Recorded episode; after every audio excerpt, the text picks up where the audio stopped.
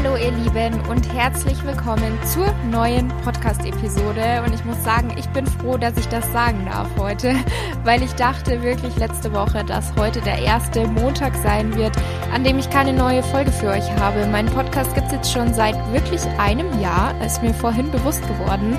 Also im Juni 2019 habe ich, glaube ich, meine erste Folge hochgeladen.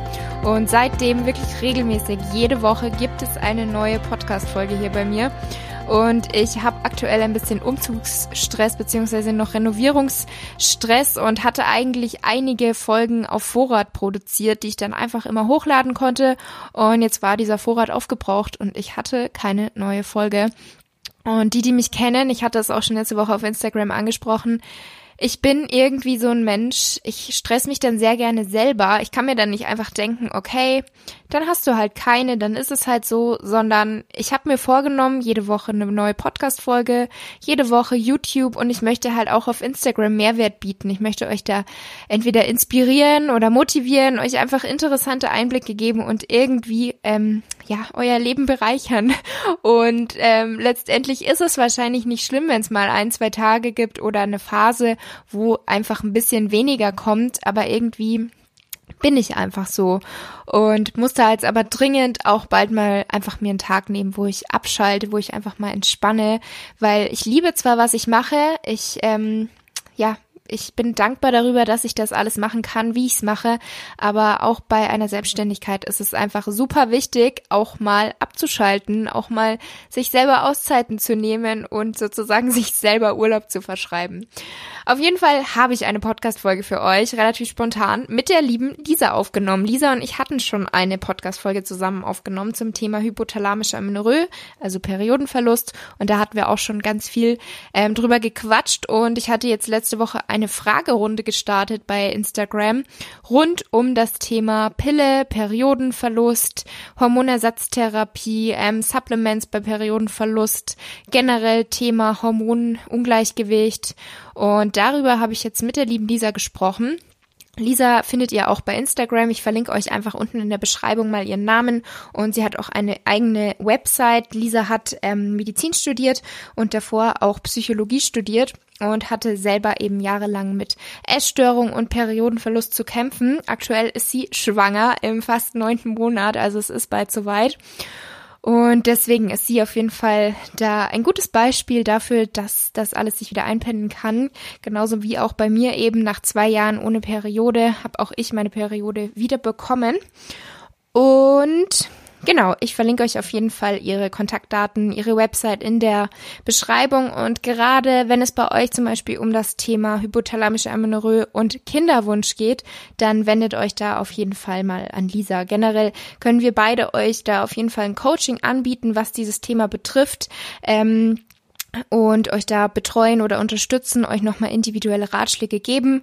Und genau, schreibt uns einfach und wie gesagt, ihr findet das unten in der Beschreibung. Und ich würde sagen, wir starten einfach direkt mit unserer Podcast-Episode, wo es eben, wie gesagt, um das Thema Periodenverlust geht, welche Ursachen möglich sind, welche Symptome sich zeigen können, wenn die Hormone nicht mehr im Gleichgewicht sind. Dann, wie man überhaupt merkt, dass man die hypothalamische Amenorrhoe hat, wenn man die Pille nimmt ähm, was erste Schritte sind, wenn man die Periode nicht bekommt, zu welchem Arzt man gehen sollte, welche Hormonwerte man untersuchen lassen sollte. Auch über das Thema Schilddrüsenunterfunktion haben wir gesprochen. Dann ähm, Hormonersatztherapie, bioidentische Hormone, Hormonpflaster, Progesteroncreme. Auch das waren viele Fragen von euch, die da in der Fragerunde drin standen. Und auch so das Thema, ob es reversibel ist oder ob nach zu langer Zeit einfach dass alles im Körper sozusagen kaputt ist und man seine Periode dann vielleicht nie wieder bekommen kann. Und genau, das so zusammenfassend ist auf jeden Fall wieder mal eine super spannende Folge geworden. Und jetzt wünsche ich euch ganz viel Spaß damit und freue mich natürlich auch, wenn ihr mich unterstützen möchtet, wenn ihr mir bei Apple Podcasts, also bei iTunes, eine Bewertung für meinen Podcast hinterlasst. Wenn ihr ihn regelmäßig hört und er euch gefällt, darüber wäre ich euch sehr, sehr dankbar. Ja, hallo liebe Lisa. Hallo Laura. Willkommen ein zweites Mal in meinem Podcast. Freut mich total, dass du so spontan Lust und Zeit hattest. Also wir hatten ja schon mal drüber gesprochen, aber jetzt war meine Anfrage doch relativ spontan. Ähm, und ich möchte mit dir heute nochmal über das Thema Periodenverlust beziehungsweise speziell natürlich hypothalamische Amenorrhoe sprechen. Ich hatte da letztens eine Instagram-Fragerunde gemacht, wo von vielen Mädels wieder ganz viele verschiedene Fragen kamen. Und ein paar habe ich jetzt mal für die heutige Folge mir herausgeschrieben. Wenn du magst, kannst du auch gerne einfach noch ja, mal ganz kurz gern. sagen, wer du bist, für alle, die vielleicht die erste Folge von uns nicht kennen. Genau. Ja, also ich bin Lisa.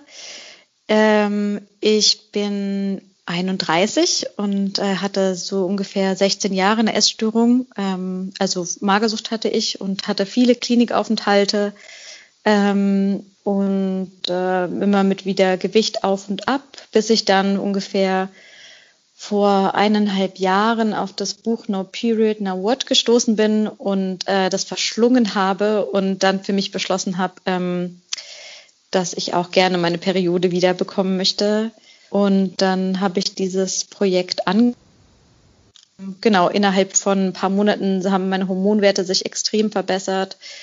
Und ähm, ja, es war gar nicht so viel ähm, Arbeit, wie ich jetzt gedacht hätte, beziehungsweise gar nicht, hat gar nicht so lange gedauert, wie ich jetzt gedacht hätte, bis sich ähm, mein Hormonhaushalt wieder ein bisschen reguliert hat.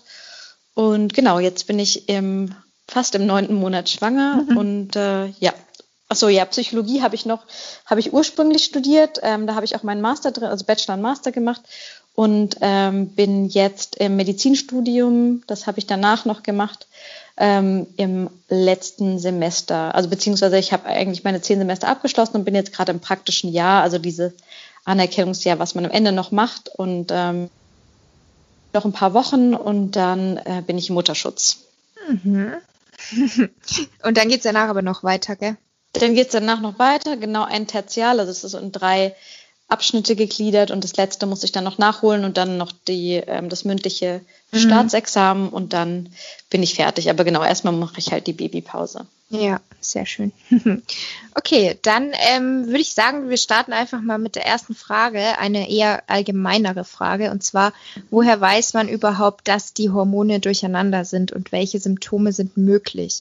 Also bei mir war es ja so, dass wirklich so das Einzige eigentlich, woran ich gemerkt habe, dass überhaupt irgendwas nicht stimmt, meine ausbleibende Periode war. Ansonsten hatte ich nichts irgendwie wie Schwäche oder Müdigkeit, was ja viele haben, oder auch Haarausfall hatte ich jetzt auch nicht irgendwie so, dass ich gesagt habe, es stimmt irgendwas nicht, sondern nur die ausbleibende Periode. Und selbst das haben wir ja gerade, bevor der Podcast losgegangen ist, schon kurz besprochen, dass es sogar manche Mädels gibt, die ähm, sozusagen ein Hormonungleichgewicht haben oder eine Essstörung haben, wo die, also wo die Periode trotzdem da ist, wenn auch nur vielleicht ganz leicht. Ähm, was ist denn deiner Erfahrung nach so, was sind so Symptome, die bei Hormonungleichgewicht sehr häufig auftreten? Also jetzt Ungleichgewicht, das kann ja auch immer alles Mögliche bedeuten. Ähm, das kann ja auch sein, man kann ja auch ein Hormonungleichgewicht haben, ohne dass wenn wir jetzt einfach davon, also wenn wir mal davon ausgehen, die Frage ist jetzt eben auf Frauen, ähm, also für Frauen gedacht, um zu schauen, ob sie ähm, irgendwie Hormone, also zu wenig Hormone produzieren, weil sie eben eine Essstörung haben. Ähm, dann ist natürlich die Periode ein ganz starker Indikator dafür, dass was nicht in Ordnung ist. Ähm, das ist eigentlich, ähm, ja, würde ich, in der, würde ich sagen, ist schon so ein sehr starker Marker. Mhm. Äh, zudem sind noch einige andere, weil jetzt, was es die Sexualhormone angeht, einige andere ähm, Symptome, wo ich sagen würde, das wäre auch ganz typisch, wie zum Beispiel Libidoverlust, also keine Lust mehr auf Sex, ähm, Trockenheit in der Scheide, ähm, Müdigkeit kann sein, aber auch so Gereiztheit, ähm, immer kalt. Ähm, mhm. ist, gut, es ist auch, liegt natürlich auch mit dem niedrigen Körperfettanteil zusammen. Die Schilddrüse fährt oftmals auch runter. Das hat dann auch was damit dann zu tun, dass der Stoffwechsel runtergeht und dass einem eher kalt ist. Also Schilddrüsenunterfunktion geht oftmals ähm, mit dem Periodenverlust einher. Mhm. Ähm, das würde ich sagen, sind schon so, so, ja, so Zeichen, dass der dass der Hormonhaushalt nicht stimmt. Und dann, wenn, wenn wir halt davon ausgehen, es ist eine Disbalance, kann man ja auch immer noch zum Beispiel so eine, das nennt man so Laguno-Behaarung, so eine Körperbehaarung an Stellen, die haben auch viele Magersüchtige, so am Bauch zum Beispiel, dass da dunkle Haare wachsen. ähm, oder so ein bisschen so ein Flaum im Gesicht. Ähm, das wären auch noch so ein bisschen Zeichen. Ähm, und dann Ungleichgewicht im Sinne von, dass männliche Hormone mehr da sind, dann hätte man eben so ein bisschen eher männliche, also zum Beispiel Akne oder mhm. ähm, ähm, wie, wie du ja auch in der PCOS-Podcast-Folge ähm, da schon hattest mit deiner, äh, mit, mit deiner Freundin, ähm, wo ihr darüber gesprochen habt. Ähm, genau, also es ist immer ein bisschen Ungleichgewicht, kann ja alles Mögliche sein, aber wenn wir wirklich jetzt davon ausgehen, das ist die Frage auf hypothalamische Amenorrhoe, können das so Anzeichen sein. Und manchmal denkt man halt, ja, keine Lust auf Sex ist halt so eine Phase und Trockenheit in der Scheide ist jetzt auch, das liegt halt daran, dass du keine Lust hast auf Sex. Also das ist so, ja. genau, das, aber das wäre so typisch. Mhm. Ja, und jetzt speziell beim Thema Periodenverlust kam natürlich auch wieder die Frage, welche Ursachen sind möglich. Und eine Frage war auch zum Beispiel, ob es auch möglich ist, dass eben die hypothalamische Amenorrhoe dadurch verursacht wird, dass man zum Beispiel Stress in einer Beziehung hat. Weil bei mir persönlich war es ja, dass ich sehr viel Sport gemacht habe und dann habe ich meine Sportpause gemacht und gleichzeitig eben mehr gegessen, weil mein Körperfettanteil sehr niedrig war. Und seitdem bekomme ich natürlich sehr, sehr oft die Frage, muss jeder eine Sportpause machen, muss jeder zunehmen. Und letztendlich sind es ja mehrere Faktoren, die da so zusammenspielen. Also einmal so das Thema Sport oder auch Sportdrang. Also wenn man so immer diesen Drang hat, ich muss mich bewegen, ich muss Sport machen. Also da geht es auch ein bisschen so um die Kopfsache und natürlich dann den Stress, den dieser Sport im Körper verursacht.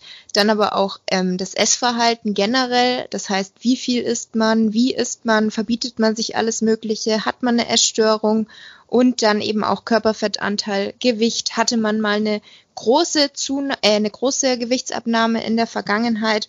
Und da muss man halt immer schauen, individuell, welche Faktoren treffen auf wen zu.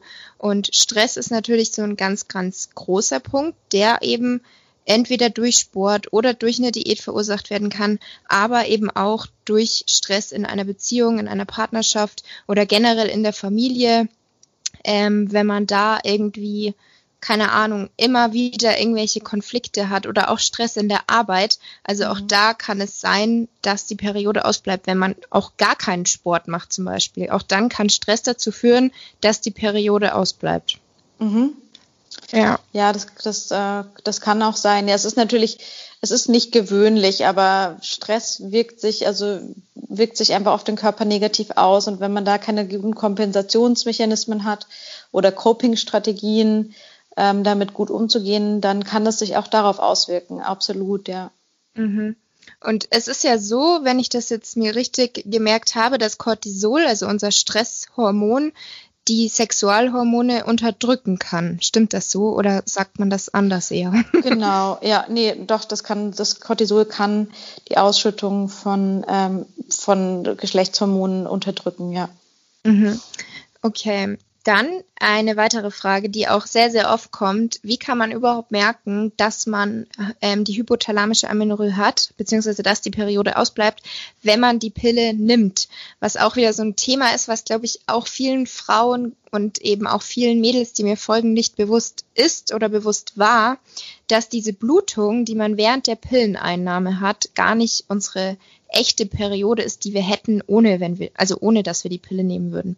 Wie würde man denn dann jetzt überhaupt merken, dass die Periode eigentlich gar nicht so natürlich da ist, wenn man die Pille nimmt?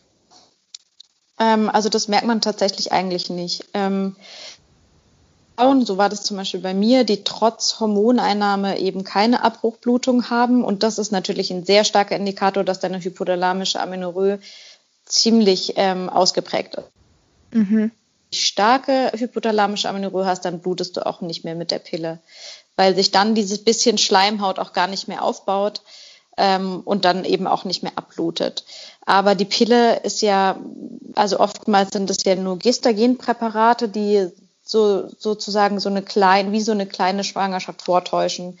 Das heißt, ähm, das kommt dadurch, also dieses, dadurch kommt es zu einer Unterdrückung der Gonadotropine, das heißt LH und FSH ähm, werden runterreguliert und es kommt nicht mehr zu diesem LH-Peak, der den, weil man will ja den Eisprung eben unterdrücken.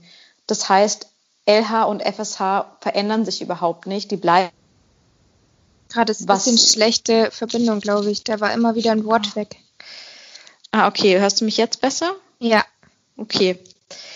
Ähm, von ab, wo soll ich jetzt Ab LH Peak, der den Eisprung verursacht. Okay. Ich. Also, ähm, dass man eben die Pille nimmt, das ist ja ein Gestagenpräparat. Ähm, unterdrückt man die ähm, Produktion von LH und FSH. Es kommt nicht mehr zu diesem LH-Peak, der den Eisprung ja auslösen soll. Mhm. Man will ja den Eisprung eben unterdrücken. Und LH und FSH bleiben somit immer auf einem relativ niedrigen, was das Ziel der Pille ist, weil man eben nicht möchte, dass sich äh, irgendwie was einnisten kann.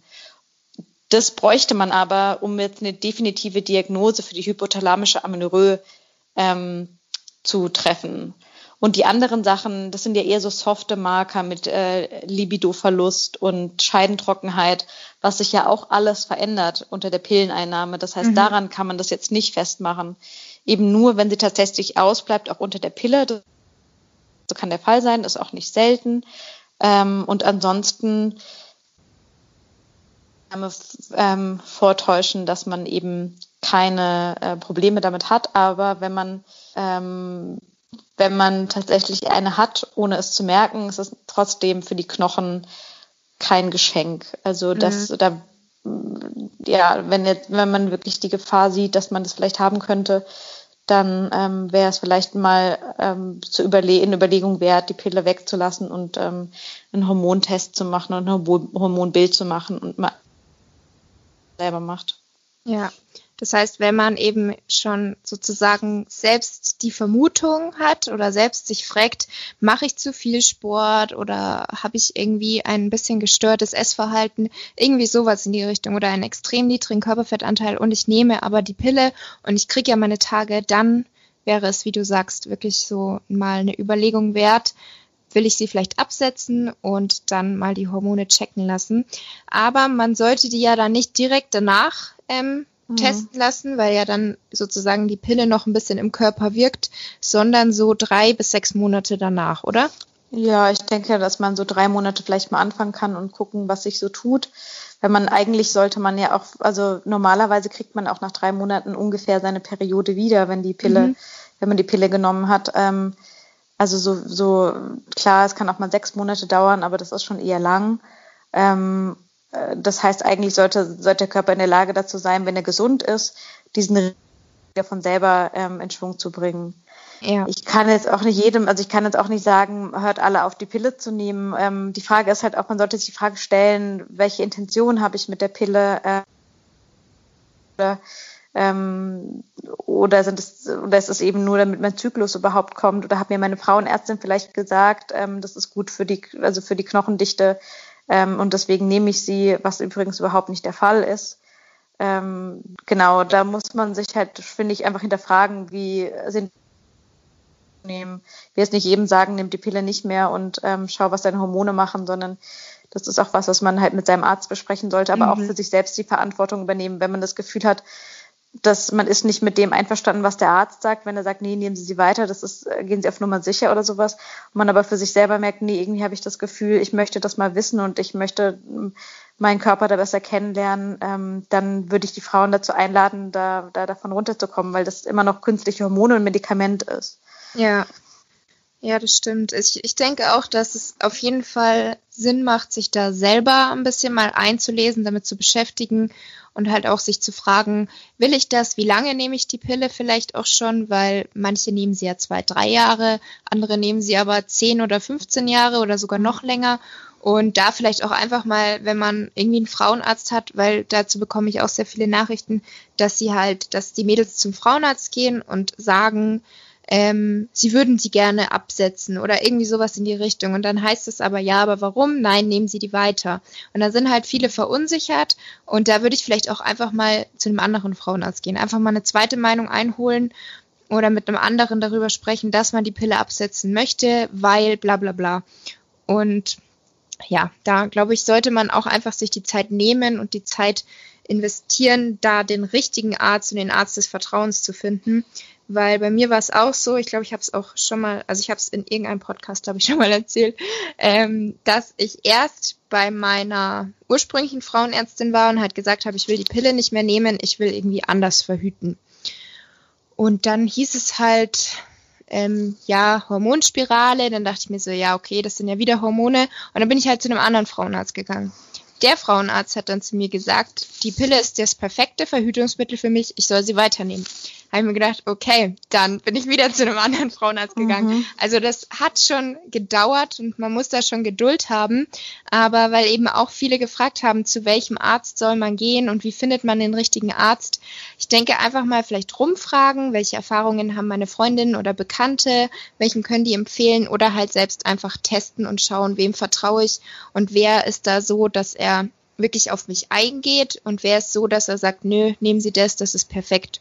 Mhm. Und ja. Ja, ja, ich sehe das ganz genau. Also ich sehe es ähnlich.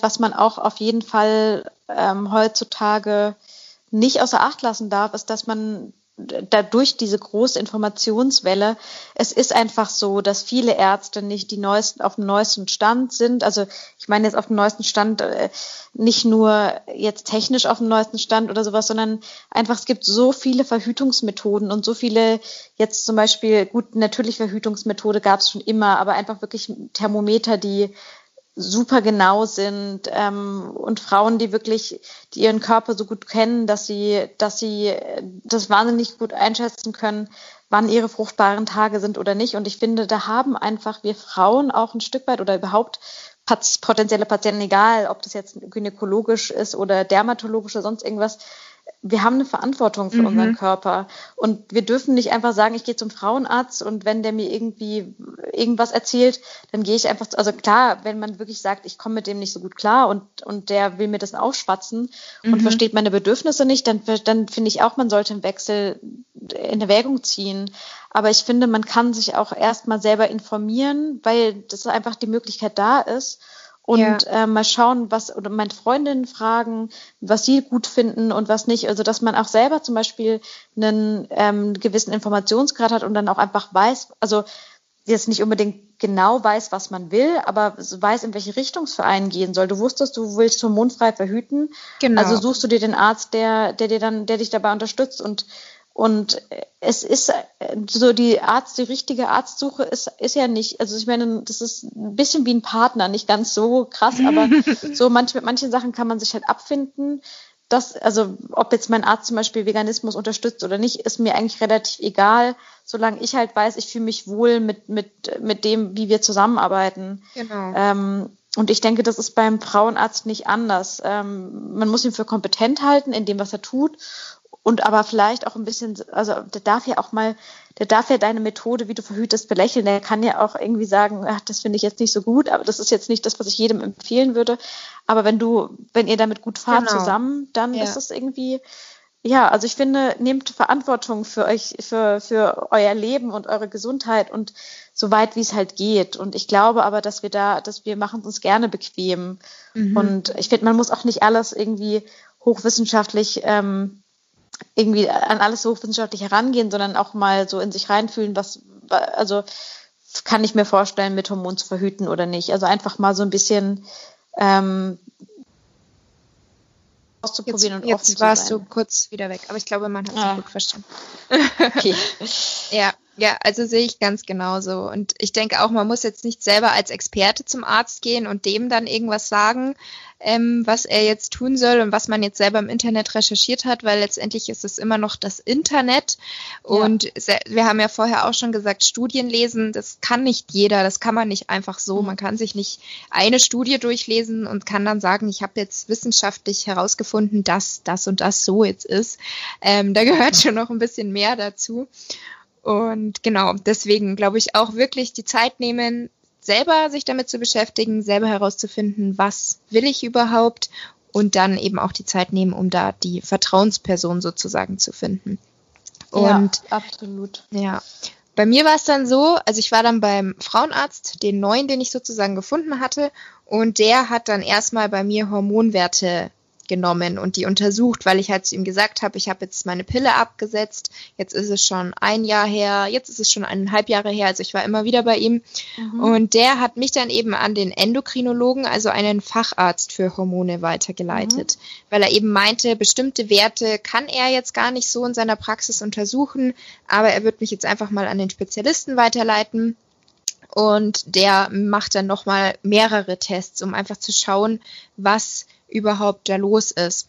Und da war eben auch eine Frage, welche Hormonwerte sollte man untersuchen lassen? Also ich bin jetzt auch nicht zum Endokrinologen gegangen, habe gesagt, ich will bitte den, den, den und den Wert untersuchen lassen, sondern ich habe dann auch einfach erstmal vertraut und die ja. machen lassen und die haben auch, denke ich, alles richtig gemacht. Also bei mir wurde dann eben sämtliche Hormonwerte, unter anderem eben LH, was bei mir dann erniedrigt war, was halt schon mal ein Indiz sehr, sehr häufig ist dafür, dass man hypothalamische Amenorrhoe hat.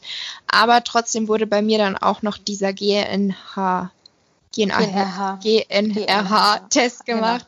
Genau. Ähm, die Schilddrüse wurde sogar mehrfach untersucht, immer wieder, weil sie halt auch meinten, soll ich einfach regelmäßig machen. Und ich denke mal, das sind schon mal so gängige Untersuchungsmethoden. Und ich habe ja auch in meinem Buch, wo du ja auch noch mal drüber gelesen hast, ähm, auch ein großes Kapitel zum Thema Diagnose, wie das bei mir eben so verlief. Mhm. Und magst du vielleicht auch noch mal ganz kurz einfach sagen, was ist so das, was man eben untersuchen sollte und was aber, denke ich, auch beim Endokrinologen dann untersucht wird, wenn man sagt, meine Periode bleibt aus. Also in der Regel reicht sogar tatsächlich LH, FSH aus. Mhm. Meistens auch LH, weil LH ist meistens, also ist, ist was niedrig ist, was eben sich zum PCO-Syndrom unterscheidet. Da ist das FS, ist das LH meistens das, was höher ist. Ja. Und ähm, bei der hypothalamischen Amenorrhoe ist es genau umgekehrt.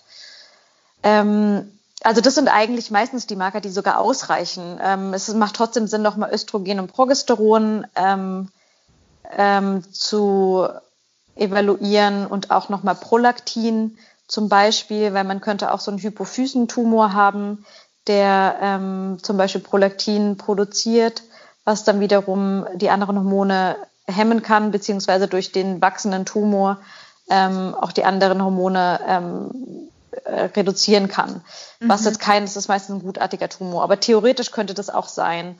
Der GNRH-Test, ähm, genau, den kann man einfach auch machen, um zu gucken, auf welcher Ebene das Problem liegt. Also wenn der GNRH-Test funktioniert, ähm, bedeutet das einfach, dass deine, dein Regelkreis zum Beispiel durch diese Essstörung eben gestört ist. Mhm. Ähm, dass aber, wenn man dir eben GNRH geben würde, dass dein Körper ganz normal reagiert. Er kann mhm. nur nicht den Regelkreis selber aufrechterhalten.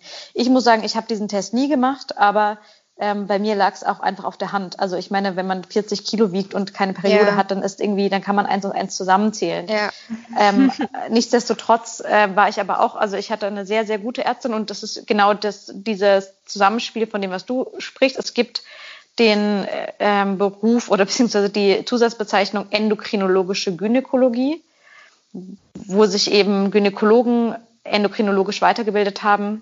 Das heißt, sie haben sich auf Hormone bei in der Gynäkologie spezialisiert, sind meistens Kinderwunschzentren. Mhm. Ähm, da bin ich aber persönlich auch mit ähm, Mitte 20 hin, ähm, weil ich, weil ich wusste, irgendwann will ich Kinder, aber auch weil ich wusste, dass das die Spezialisten sind. Meine ähm, Gynäkologin hat zu mir gesagt, sie kann mir nicht sagen, was sie mir empfehlen kann für die Osteoporose-Prophylaxe oder sonst irgendwas und hatte mich dann dahin geschickt. Und äh, da, ist, da war ich super aufgehoben. Aber es gibt auch Kinderwunschzentren, die sagen, wir machen nur In-vitro-Fertilisation und wollen uns jetzt nicht mit ähm, Frauen, die ihre Periode nicht mehr haben, äh, irgendwie auseinandersetzen. Also ich glaube, dass, äh, dass, dass man Glück haben muss, ähm, da an jemanden zu geraten, der einem wirklich äh, der, der da einem weiterhelfen kann. Aber im Endeffekt sollte das auch ein, also ich würde da erstmal einen endokrinologischen Gynäkologen ähm, zu Rate ziehen oder eben einen Endokrinologen. Aber das kann halt auch sein, dass die halt sich eher auf Schilddrüse zum Beispiel spezialisiert haben. Ja. Schilddrüse ist meistens auch eben, wie ich vorhin schon gesagt habe, äh, ein Problem, dass die in eine Unterfunktion rutscht, ähm, was man auf keinen Fall isoliert betrachten darf, weil wenn man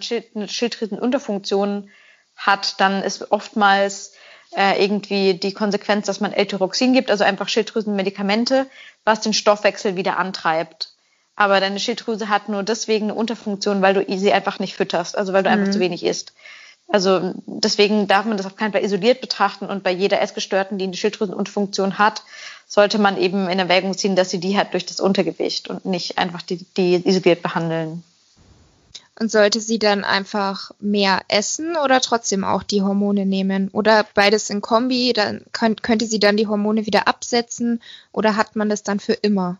Also die Schilddrüsenhormone, nee, das, das erholt sich genauso wie auch die hypothalamische Amenorrhoe. Das ist einfach, der Körper hat einfach auf gänzlicher Ebene runtergefahren, die Eierstöcke runtergefahren ähm, und die Produktion, also die Hormonproduktion in der Schilddrüse, das erübrigt sich in der Regel durch eine Gewichtszunahme. Es sei denn, man hat jetzt wirklich eine Fehlfunktion der Schilddrüse oder irgendeine Entzündung oder sowas, eine Hashimoto, mhm. dann ist das alles, das ist dann nochmal was anderes. Aber wenn man eine klassische untergewichtsinduzierte Schilddrüsenunterfunktion hat, dann muss man eigentlich nur mehr essen und das ergibt sich dann von selber.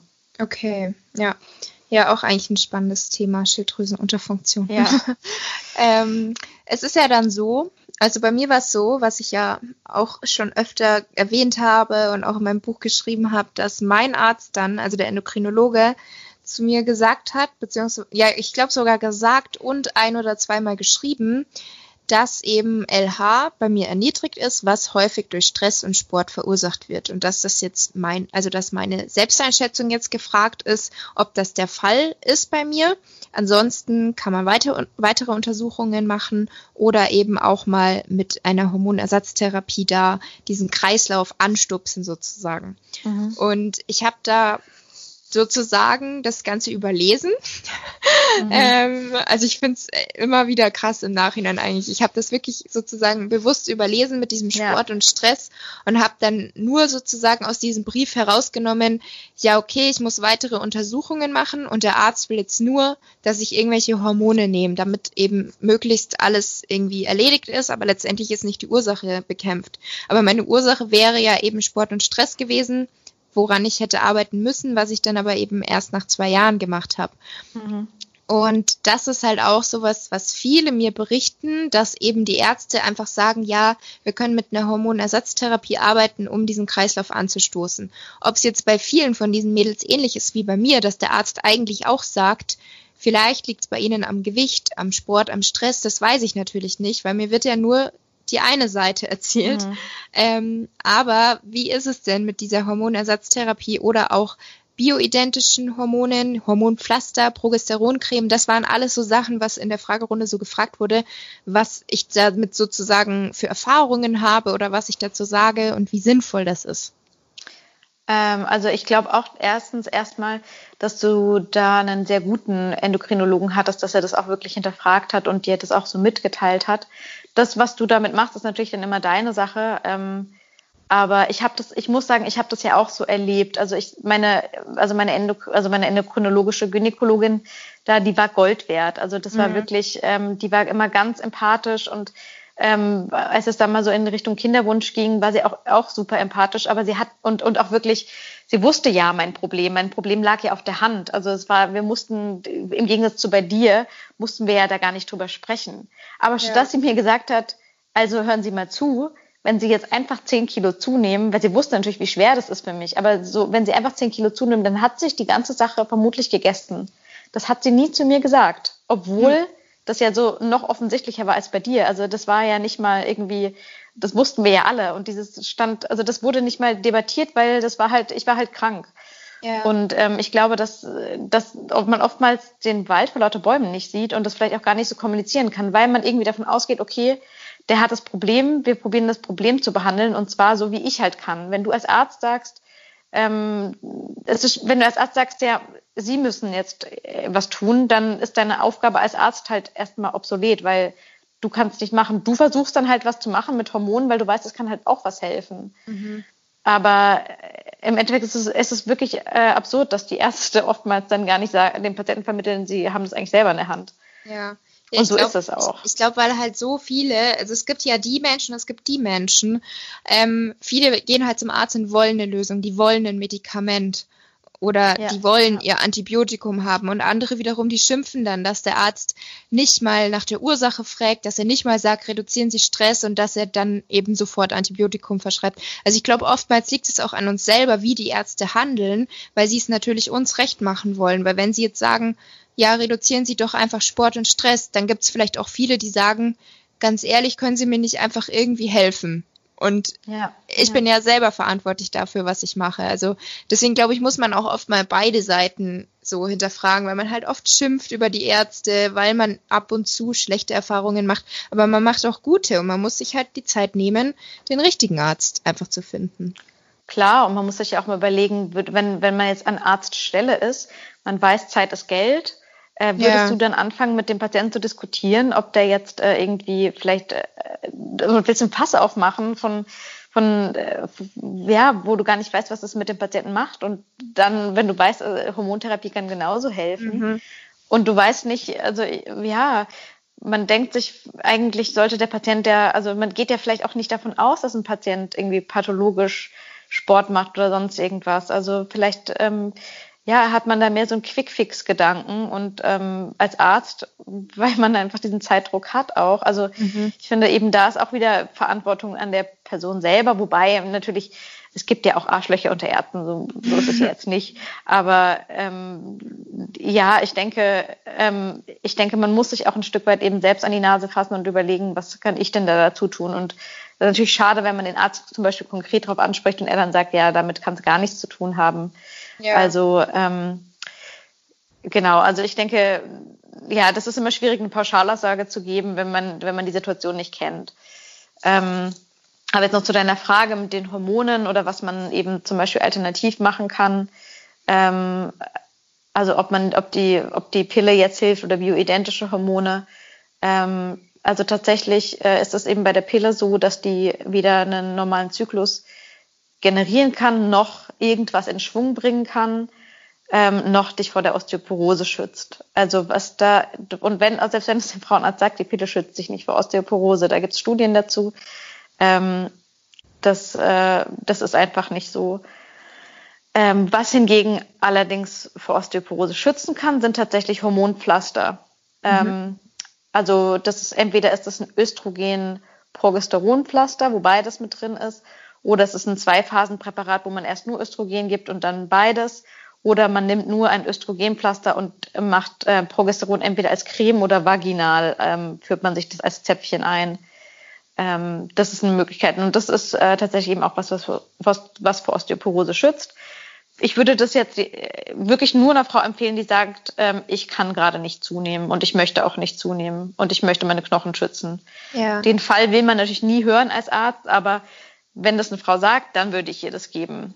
Mhm. Ähm, man kann, äh, ja, also man, es gibt, glaube ich, auch viele Ärzte, die sagen, wir tasten, also es hatte meine damals auch gesagt, ich habe diese Pflaster genommen und sie hat gesagt, wir versuchen mal den Körper an diese Hormone zu gewöhnen. Wenn wir dann eben eine Kinderwunschbehandlung machen, dann ähm, ist es gut, wenn der Körper schon mal darauf eingestellt ist ähm, bis ich dann halt irgendwann von selber gesagt habe, ich mache den ganzen Scheiß nicht mehr, ich lasse das jetzt weg und lasse meinem Körper mal selber Hormone produzieren. Ähm, also das ist wirklich, da kann dir der kann dir die Ärzte erzählen, was du willst, aber dein Körper mhm. ist, wenn du ihm wirklich wieder Essen gibst und Stress reduzierst, dann kann dein Körper, wenn du jetzt nicht irgendeine andere Erkrankung hast, wenn du wirklich eine klassische hypothalamische Amenorrhoe hast, deine Eierstöcke schlafen nicht ein, dein Hypothalamus schläft nicht ein, das geht, wird alles wieder ist alles reversibel und, ähm, und du kannst wieder normale Hormone selber generieren. Du musst nicht in deiner Recovery-Phase Hormone nehmen. Das muss nicht sein, weil dann weißt du auch nie, bin ich auf dem richtigen Weg, was machen meine Hormone? Du kannst nie ein Hormonbild machen, weil die alle verfälscht sind. Du kannst nie deinen Scheidenschleim untersuchen, weil der durch die Hormone eben auch nicht der ist, der eigentlich wäre und du weißt auch nicht, wie deine Libido ist. Also das ist, äh, du brauchst es nicht, weil du brauchst ein paar Monate, bis sich das wieder reguliert und bis dahin ähm, hast du auch keine Osteoporose entwickelt. Mhm. Und bei dem bioidentischen Hormon, da hattest du mich ja jetzt auch gefragt, da muss ich sagen, da kenne ich mich einfach zu wenig aus. Also da habe ich, im Endeffekt geht es ja da auch darum, dass, dass du, also ob die jetzt vor Osteoporose schützen, weiß ich nicht.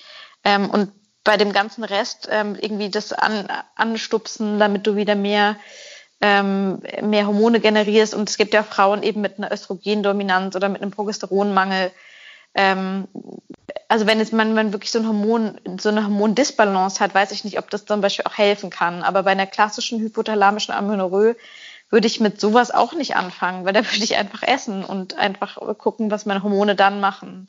Ja, ja, eigentlich ist ja wirklich der einfachste Weg, der halt aber einfach einfacher klingt, als er ist, ähm, zunehmen und ja, halt an seinen individuellen Ursachen arbeiten und da schauen, was man eben machen muss. Klar, ja. Also ich meine natürlich, das ist natürlich ein, ganz, das ist ein ganzheitlicher Weg und das ist auch äh, nichts, was man äh, irgendwie einfach äh, irgendwie wegsteckt, weil das sind natürlich sind das Symptomverhalten dahinter, die die man irgendwie jahrelang an den Tag gelegt hat.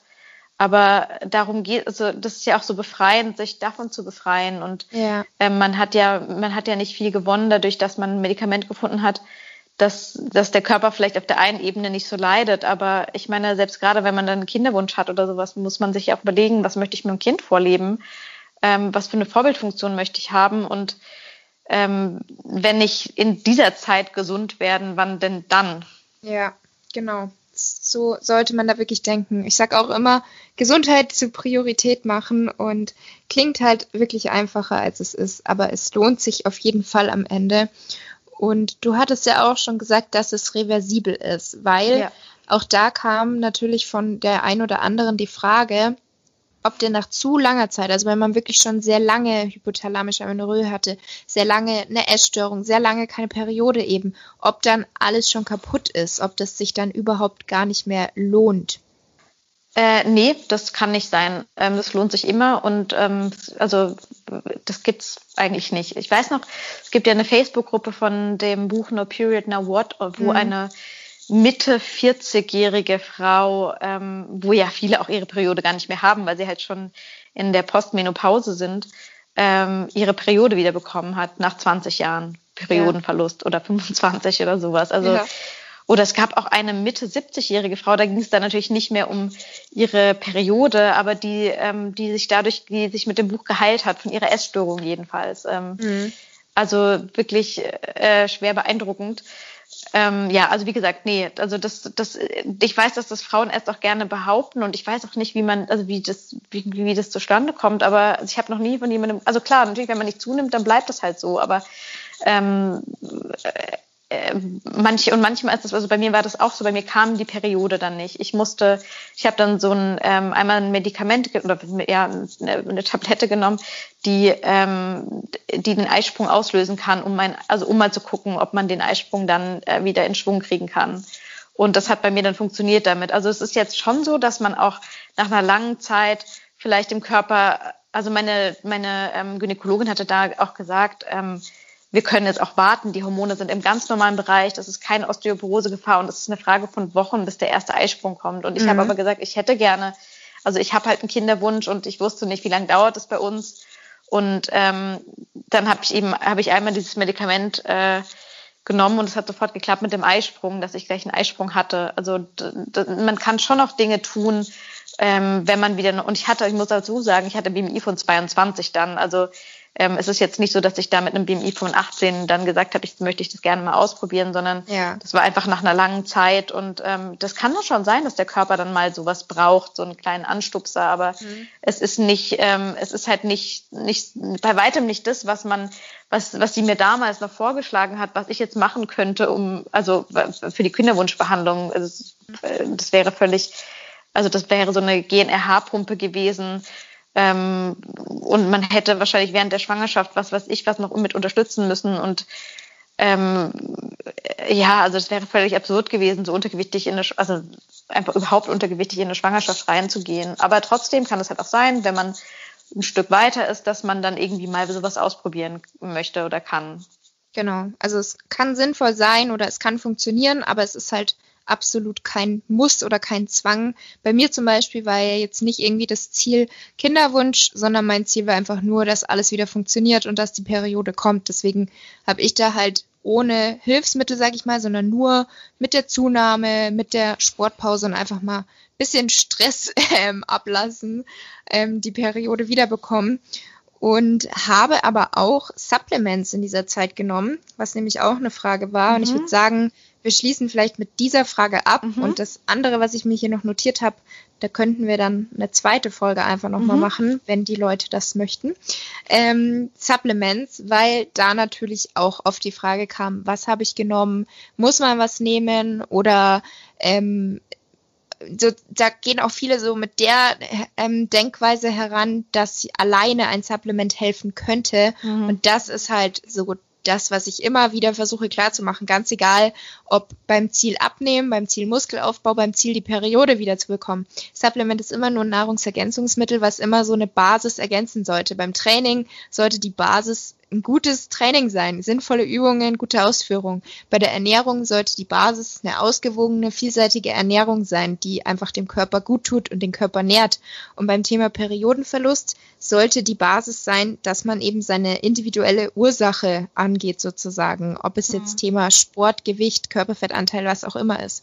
Und ich habe zum Beispiel dazu letztendlich weiß ich natürlich gar nicht, in welchem Maße jetzt welches Supplement geholfen hat, ob sie überhaupt notwendig waren, ob sie vielleicht einen großen Teil dazu beigetragen haben. Aber ich habe zum Beispiel Ashwagandha genommen, weil ich einfach gehört habe, okay, das kann helfen, Stress einfach zu reduzieren, dass der Körper da ein bisschen besser herunterfährt. Das heißt, ich dachte mir, okay, probiere ich einfach mal aus, habe mich natürlich davor ausführlich informiert, was macht das überhaupt, weil ich halt nicht jedes jede Pille sozusagen nehmen will, mhm. ähm, habe aber nichts gefunden, dass da jetzt irgendwelche Nachteile oder Nebenwirkungen entstehen können. Also dachte ich mir, probiere ich mal aus. Dann das Female Protect, was ja wirklich dafür entwickelt wurde, um beim Thema Periodenverlust zu helfen und eben auch vielen Frauen schon geholfen hatte.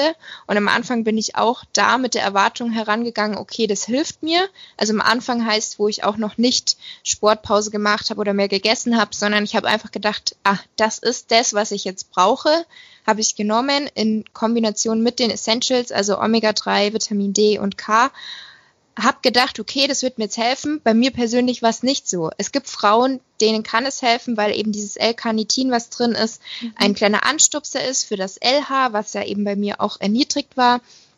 Aber da kommt es natürlich auch wieder darauf an, welche Voraussetzungen bringt diese Frau mit. Ist sie vielleicht völlig im Untergewicht, dann bezweifle ich, dass alleine dieses Supplement hilft, weil ja die Ursache ganz woanders ist. Und bei mir war sie dann eben wohl auch ganz woanders. Ich habe es aber die ganze Zeit weitergenommen und kann letztendlich nicht sagen, welche Rolle es gespielt hat. Aber es war auch nicht so, dass es mir, glaube ich, jetzt mal geschadet hat oder so. Und ansonsten habe ich, glaube ich, gar nicht speziell irgendwas dafür genommen. Und was halt so eine häufige Frage ist, ist das Thema Mönchspfeffer, ob ich das genommen habe und was ich dazu sage. Und da bin ich dann eben in dem Buch No Period, No What von der Nico drauf gestoßen, dass das eben nur hilft, wenn Prolaktin erhöht ist. Und dann habe ich mir halt meine eigenen Hormonwerte angeschaut, die ich von meinem Arzt hatte und habe halt festgestellt, okay, nee, es ist definitiv nicht erhöht und habe dann damit auch aufgehört. Ich habe ihr dann sogar noch privat auf Instagram geschrieben, ähm, was sie dazu sagt. Dann hat sie mir da nochmal was verlinkt, welche Studien sie da halt genommen hat und sich da informiert hat und habe mich dann halt entschieden, okay, das nehme ich nicht. Und das welches, ist so. Welches äh, ähm, Sub war das? Ich habe es gerade akustisch nicht verstanden. Mönchspfeffer. Mönchspfeffer, ah ja, okay. Mhm. Genau. Ja. Ähm, ja, Mön ja, Mönchspfeffer hatte ich auch eine Zeit lang mal probiert. Und wie gesagt, das ist eher ähm, bei der Prolaktinerhöhung. Mhm. Ähm, ja, das ein, die einzigen, die ich auch kenne, sind das L-Acetylcarnitin oder L-Carnitin. Ähm, das kann helfen. Ähm, aber ich, also ich glaube, wenn dein Hormonhaushalt äh, wieder gut ist, dann braucht man das auch nicht mehr. Aber es schadet sicherlich nichts. Ähm, und was ist noch, was noch relativ äh, Gutes, gut äh, sich heraus, als gut herauskristallisiert hat, sind Leinsamen.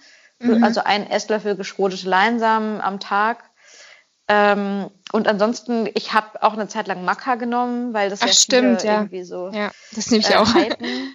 Mhm. Äh, mittlerweile, ich bin jetzt gerade so ein bisschen auf dem, ähm, habe mich ein bisschen mit Schimmelpilzen und so Aflatoxinen beschäftigt in Nüssen und so äh, Wurzel, ähm, ja Wurzeln eigentlich und ähm, das in so gerade so Mehle, Erdnussmehl und was weiß ich was, je nachdem wie gut sie halt äh, gelagert wurden, dass ähm, das relativ hoch betroffen sein kann und das auch schlecht äh, kontrolliert wird und ähm, gerade eben in heißen Ländern und heißen und feuchten Ländern sowas eben schneller ähm, entsteht. Damit will ich jetzt nicht sagen, ähm, man sollte jetzt gar keine Nüsse mehr essen oder weiß ich nicht was nicht mehr zu sich nehmen, aber ich habe so ein bisschen Respekt vor diesen Superfoods aus aller Welt. Ja. Und ähm, deswegen denke ich mir immer, also so, ich versuche regional und saisonal mich zu ernähren und ähm, und nicht allzu viel. Also natürlich, ich esse auch Mandelmus und äh, Erdnussmus oder sowas, aber das zumindest irgendwie einigermaßen im Rahmen zu halten und äh, eben auch bei Maca, also ich, ja, ich hätte das jetzt auch nicht nehmen müssen. So, ich habe das auch nicht so, also wenn als das leer war, war es halt dann leer. Also ich glaube ähm, auch, dass da, also ich glaube, ähm, es kann vielleicht ein bisschen unterstützen, aber ich glaube, was der Körper sich was der Körper braucht, holt er sich oder will er sich holen. Und ähm, ja, es gibt genug Leute, die ohne Ashwagandha und Gedöns äh, ihre Periode wiederbekommen haben. Und es gibt auch Leute, denen das vielleicht ein bisschen geholfen hat, die aber auch so ihre Periode wahrscheinlich wiederbekommen hätten. Genau. Also da würde ich einfach die Kirche im Dorf lassen. Ja, ja, ich denke auch, dass es alles nichts ist, was sein muss oder was jetzt wirklich ein Wundermittel oder Medikament in dem Sinne ist, sondern wenn, kann es halt einfach mental sozusagen auch helfen, dass man sich damit besser fühlt, dass man denkt, das unterstützt mich jetzt dabei, einfach mal ähm, lockerer zu sein, ähm, mehr zu entspannen, weniger Stress zu haben, also so von der Kopfsache. Und bei mir war das zum Beispiel dieses Macker, dass ich einfach dachte, okay, das tut mir gut. Und auch als ich dann irgendwann gelesen habe, dass es speziell, dass es ähm, für Periodenverlust speziell hilft, dass es da bisher eigentlich keine Daten gibt und man das einfach nicht sagen kann, habe ich es halt trotzdem weitergenommen, weil ich irgendwie dachte, das tut mir einfach gut. Und ja. ich ähm, rate oder empfehle das jetzt keinem speziell, dass man es nehmen sollte, weil es helfen kann oder helfen wird, sondern ich sage einfach, ich habe es genommen, weil ich irgendwie das Gefühl hatte, mir tut's gut. Und ich trinke es auch nach wie vor ganz gerne. Ähm, ob es jetzt wirklich dem Hormonhaushalt hilft oder nicht, vielleicht ist auch das wieder individuell, aber letztendlich muss man halt das machen, was einem gut tut. Wenn man jetzt irgendwie sagt, es schmeckt mir nicht, ich muss mir das jeden Morgen runterwürgen, egal ob ich irgendwas zusätzlich dazu tue, dann denke ich mir, okay, dann muss es nicht sein, weil nee, dann, ja. also es soll ja wirklich auch gut tun und schmecken. Und, auf ja. jeden Fall, ja. Ich glaube, was das, also das Wichtigste, was ich halt sagen würde, bezogen auf Nahrung, Ernährung, ist, ähm, wenn man jetzt, also abgesehen von Unverträglichkeiten, sollte man auf jeden Fall in dieser Zeit einfach wirklich alles wieder integrieren. Jetzt nicht, wenn man jetzt überzeugt vegan ist oder vegetarisch, dann ist das auch völlig in Ordnung. Aber zumindest die drei großen, also die drei Makronährstoffe sollten alle ausgewogen zu sich genommen werden. Vor allem Kohlenhydrat und Fette, weil das oft zu spät, äh, zu kurz ja. kommt ähm, wohingegen Proteine meistens irgendwie genug ähm, konsumiert werden. Also ja. das, ich finde, das ist das für, ist für mich irgendwie das A und O, auch kurzkettige Kohlenhydrate, Kekse, mal Eis und so weiter. Also das sind einfach alles Sachen, die, glaube ich, viel, viel, viel wichtiger sind als äh, irgendwelche Pillen. Mhm. Und da wieder die, die, die Freiheit zu gelangen, die Freiheit zu bekommen für sich, ähm, da unbedarfter zu werden. Und das nicht nur, weil das den Stress reduziert, da unbedarft zu werden, sondern auch, ähm, weil es unglaublich wichtig ist, dass der Körper alle Nährstoffe hat. Und ja. alle, ähm, alle Arten von Kohlenhydraten auch. Also auch kurzkettige Kohlenhydrate haben sich tatsächlich auch als, ähm, steht im No Period No What Buch, ähm, als positiv erwiesen, dass man, dass äh, Kekse und so weiter auch überhaupt nicht schlecht sind, um seine mhm. Periode wieder zu bekommen, weil dieser schwankende Insulinspiegel sich auch gar nicht so schlecht auswirkt auf die Hormone. Ja, genau. Also ich meine, klar, allgemein geht es darum, dass man dem Körper Nährstoffe, Ballaststoffe und so weiter zuführt. Aber gerade in so einer Heilung sollte man einfach das tun, was einem selber gut tut, was dem Körper helfen kann, um da wieder gesund zu werden.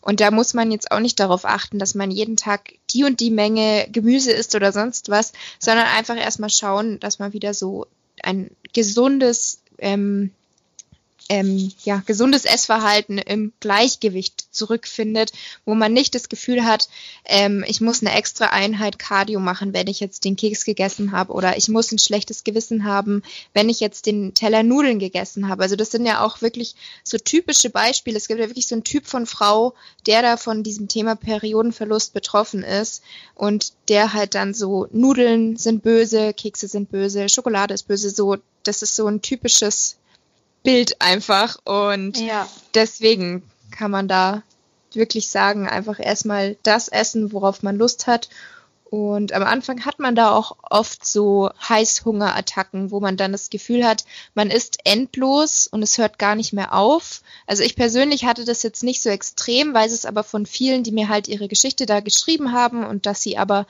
am Ende ihre Periode wiederbekommen haben, dass man halt da am Anfang echt, echt erstmal so eine Attacke hat sozusagen, weil der Körper halt dann merkt, okay, ich krieg jetzt wieder was und jetzt will ich so viel wie geht. Und irgendwann pendelt sich das aber dann eben wieder ein so dass man dann nicht mehr den halben Süßigkeiten-Schrank aufessen will oder so. Ja, also ich finde es auch ganz wichtig, sich, sich das klar zu machen.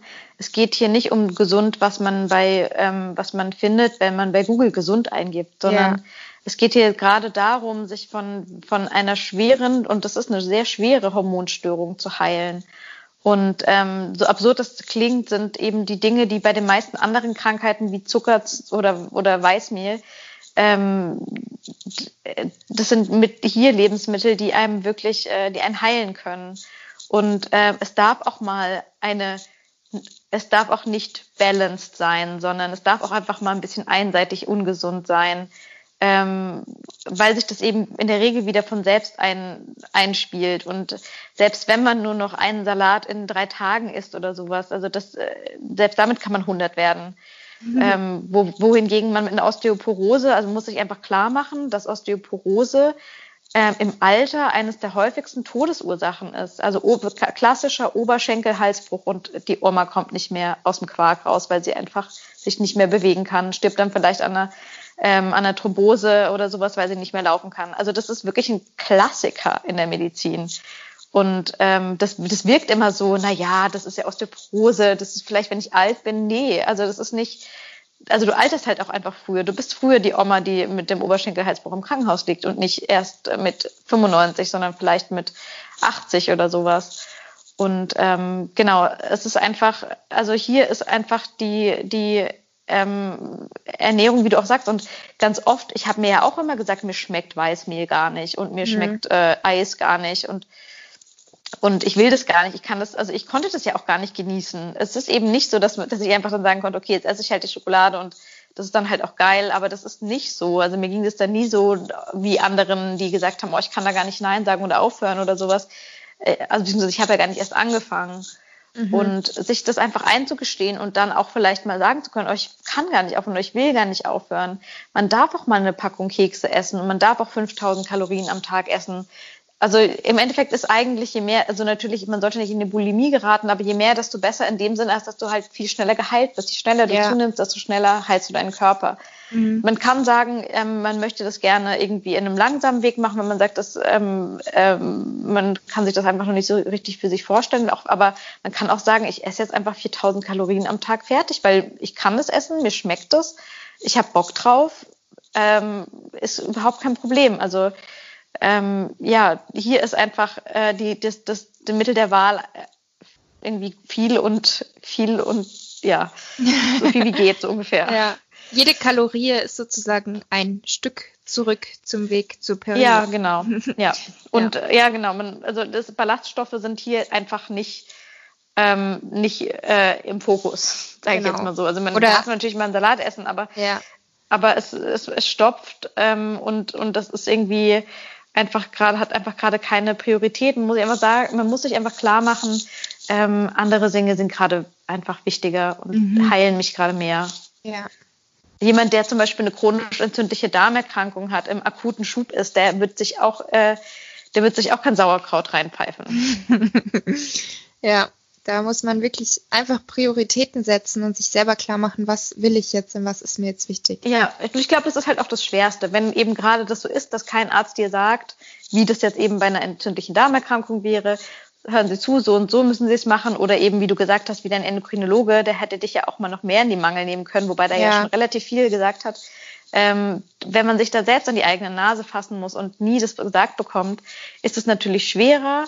Ähm, aber man kann eben auch selbst sein eigener ähm, Chef werden oder sein eigener Arzt werden in dem Sinne. Und das ist ein unglaublich schönes Gefühl. Das weißt du ja wahrscheinlich selber, wenn du deine erste Periode dann ja. wieder hast.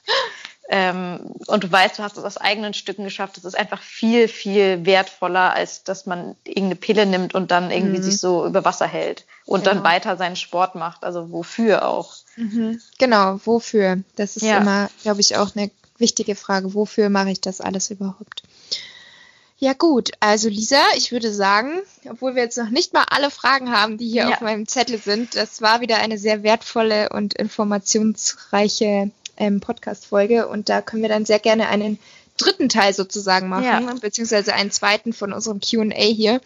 Ähm, genau, also danke auf jeden Fall für deine Zeit und ja, bis zum gerne. nächsten ja, Vielen Dank, äh, liebe Laura, dass ich wieder bei dir zu Besuch sein durfte und dann freue ich mich auf die nächste Podcast-Folge. Ich mich auch. Tschüssi. Tschüss.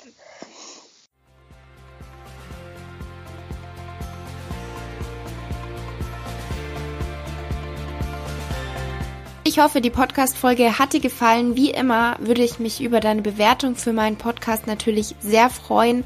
Und schreib mir auch gerne mal dein Feedback auf Instagram. Du findest mich dort unter fit-laura. Bis zum nächsten Mal, eure Laura.